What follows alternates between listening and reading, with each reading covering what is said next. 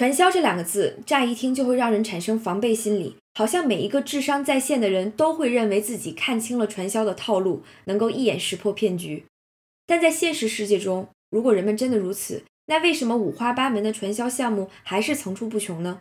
在许多国内的有关报道和文章中，我们可以看到，其实受害者的个人背景和阅历还是不尽相同的。那除了利用人性中趋利逐利的天性之外，传销或者是多层行销的骗局，还利用了哪些人的脆弱面，制造了什么样的幻象？尤其是对于女性来说，她们最初会出于什么样的社会和个人原因加入这种类型的组织呢？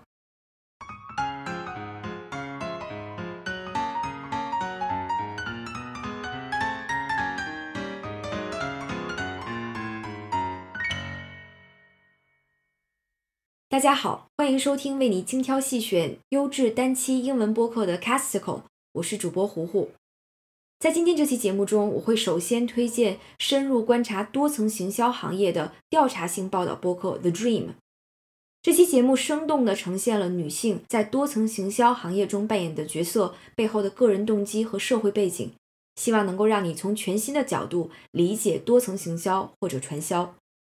此外呢，我还会推荐。美国公共广播电台 NPR 的王牌节目《Hidden Brain》，今天选择的这一期分析了人因为某种事物或者价值的匮乏，比如说钱啊、时间啊、食物啊等等，进而产生的隧道视野。最后还有一档兼具调查性和趣味性的独立制作节目《Whatever Happened to Pizza at McDonald's》。这档节目锲而不舍地追踪了麦当劳究竟有没有卖过披萨，为什么现在不再卖披萨这个有趣的社会性话题。如果你对本期推荐的内容感兴趣，想要直接收听原节目、阅读相关文章，请点击节目介绍中的链接，或者在我们的网站 Castico.fm 上面查看完整版的节目后记。希望 casticle 的推荐和整理能够帮助你更高效地接触英文原声内容。享受直接接触一手信息带来的快乐和启发。今天的第一个推荐来自播客 The Dream，开头已经给大家做了一点铺垫和介绍。这档节目主要关注多层行销、金字塔行销、传销、庞氏骗局啊等等这些有许多共性的概念，在英文中也有许多对应的说法，比如 MLM，也就是 Multi-Level Marketing。Pyramid scheme、Pyramid marketing，甚至 Ponzi scheme 这些，那其实按照时间的先后顺序，这种多层行销或者传销最早应该出现在美国。对于我们来说，这东西完全是一个舶来品。有些人会非常敏感地认为传销和多层行销是不一样的，因为传销明显是违法的，但许多多层行销项目呢是在售卖实体产品的。但实际上，卖不卖实体产品这件事情，完全不能作为一个根本的理由去证明一个多层行销项目的合法性。因为许多骗人的项目呢，也是会假借产品的名义，发动加盟人不断在关系网内杀熟，发展下线。我相信大家在生活中也会或多或少见过或听过这类故事。在美国，情况也非常类似。各种反传销的论坛和帖子上，都会有许多普通人在讲自己被什么精华油、彩妆化妆品、保健品等等坑到人财两空的悲惨经历。我们再回到《The Dream》这档节目，它的主要制作人名叫 Jane Marie，是一名非常出色的媒体人，曾经为王牌播客节目《This American Life》做了近十年的记者，也曾经因为这段宝贵的工作经历获得了美国皮博迪奖和艾美奖。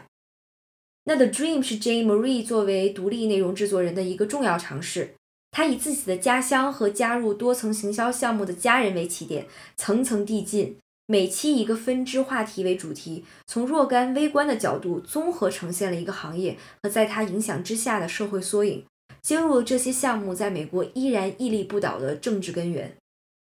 节目的制作风格结合了一些犯罪纪实类的节目特点，连贯性和悬疑性非常突出。在节目中，Jane Marie 更多的扮演的是陈述者的角色。她的叙述风格比较客观克制，尽量不会在节目中暴露太多主观的情绪或者见解。他使用一线的田野调查录音，邀请社会学家给出专业的分析，有节奏、有重点、有根据的层层向上。引导听众全面的了解多层行销，同时把评判的权利放到了听众手上。我觉得对于这个非常有争议的行业来说，能做到这一点实在太难得了。那这档节目二零一八年九月一开播，就迅速获得了许多权威媒体的赞誉。目前整个系列十二集节目已经全部更新完毕。我今天着重推荐的呢是第二期 Women's Work，可以简单翻译成女性的工作或者女性能得到的工作机会。节目一开始，Marie 就回到她的家乡美国密歇根州的小城奥沃索。Marie 用无人之境来形容她的家乡，因为那里深受上世纪八十年代美国汽车行业衰败的影响，几十年来一直非常贫穷落后。百分之二十五的人口长期生活在贫困线以下。尽管如此，奥沃索却是各种多层行销项目的温床。四五个 Marie 的亲戚都直接加盟到不同的项目当中，在一个彼此熟悉的圈子里来回推销各种化妆品、日用品、精华油啊等等。那这些亲戚朋友都是女性，在生活中主要的身份呢就是家庭主妇。对于奥沃索大部分女性来说，她们并不拥有清晰光明的职业通道，也没有轻松逃离那里的路径。在一个基本无事可做的落后小城，多层行销或者传销看上去就成了一个很诱人、很有趣的选择。所以节目中也提到了，那里的人，尤其女性，非常渴望通过加入多层行销打开人生的新篇章。但与此同时呢，也希望能够为枯燥的生活找到一些乐子。他们基本没有比较开阔的可以接触外界的渠道，非常依赖熟人关系了解比较新鲜的跟自己日常生活有关的事物。同时呢，他们又非常节省，愿意精打细算。比如其中一位被访者就会把雅芳赠送的试用品攒满整整一个抽屉。在他们看来，穷到一定程度，只要能够挣钱省钱，人什么都会去做的。那么，为什么像奥沃索这样的贫穷地区的家庭主妇会如此痴迷于多层行销呢？首先，站在教育程度不高的主妇的角度，他们认为这是一个正经的工作机会，在培训师或上线的游说之下，他们坚信这个就能帮助他们实现自我价值，是一种做家务不能达成的目标，是一个能够发挥女性优势，只要努力就能成就的事业。那另外，还从个人角度来说，暂且不谈经济收益。就从社会参与感上来说，多层行销的确给待在家里的女性打开了走进社会的门。在与外人交流、买东西、卖东西、拉人的过程当中，单从交际本身就对这些女性起到了一定激励作用。尤其对于个人经历比较坎坷的已婚女性，加入多层行销似乎是一个可以打一场漂亮翻身仗的黄金机会。那况且有一些公司还会以各种名义的这个精神奖励去肯定这些女性的成绩，从情感上予以支持和鼓励，制造一些社会性的反响，持续给这些女性洗脑。其次，从更宏观的历史和社会背景角度，一些事件也推波助澜，促成了女性在多层行销行业当中的角色。在这期节目中，Marie 采访了来自明尼苏达大学研究性别与资本主义关系的 Tracy Deutsch 教授。19世纪末期，在美国，挨家挨户推销的推销员基本都是男性，他们的个人信誉和社会评价极低，所以许多地方呢，逐渐就开始限制上门推销这件事情。同时，有些比较小众的产品很难打入主流市场或者是商场，比如黑人妇女使用的护肤品和化妆品。而生产这些产品的品牌发现，雇佣女性销售在个人的小圈子里面做推销是一种非常有效的方法，不仅不会受到法律的限制，而且又能呈现出非常不错的销售业绩。一些人因此成了百万富翁，包括销售黑人妇女护发产品的著名创业家 C.J. Walker 夫人。这些人沉淀下来了非常完整的销售方法论，随后也影响了许多公司，包括多层行销公司雅芳。雅芳这家公司其实成立于1886年，创始人一开始是上门卖书的推销员，后来某天他突然开始混制香水，并且把香水的试用装免费送给一些给他开门让他推销书的家庭妇女。这些免费的香水成功了，那雅芳的创始人呢也不再做书的生意了。一九零二年，他就已经雇佣了超过一万名的女性推销员，让他们去别人家里推销商品。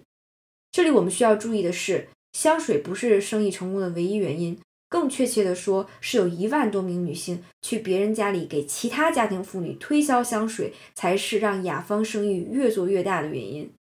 另外，这家公司也利用了女性当时不受社会认可的地位，因为女性本来就不应该在外面工作，所以雅芳会给这些女性支付比男性少得多的工资。可以说，雅芳和后来出现的各种花样的公司，很清楚地知道如何利用性别主义。男女不平等的社会地位盈利，实际上许多底层的女性销售并没有通过做这些直销、多层行销的项目赚钱，但他们却为金字塔顶端的商人奠定了谋取暴利的基础。总之，这期节目实在给我带来了非常多的触动，也希望大家有兴趣去听一下这期节目。今天给大家推荐的第二个单期播客来自 Hidden Brain，可以理解成不为人知的大脑。这档节目其实已经有些年头了，一直在非常稳定的输出很优质的内容。节目主要会通过一些日常生活的故事，讲一些心理学的现象、概念和道理，给出一些每个普通人都能够采用的建议。今天推荐的这一期是在二零一七年播出的，名为《Tunnel Vision》，翻译到中文呢就是隧道视野，讲的呢是稀缺性给人带来的心理作用。更通俗的说，就是人在缺少某些东西的时候，比如钱、其他人的陪伴、时间、食物啊等等，会陷入的一种稀缺性陷阱，然后会做出来的一连串下意识的反应。在这期节目中，主持人先后为大家讲了三个真实的事件和故事，分别与钱、食物和时间有关系。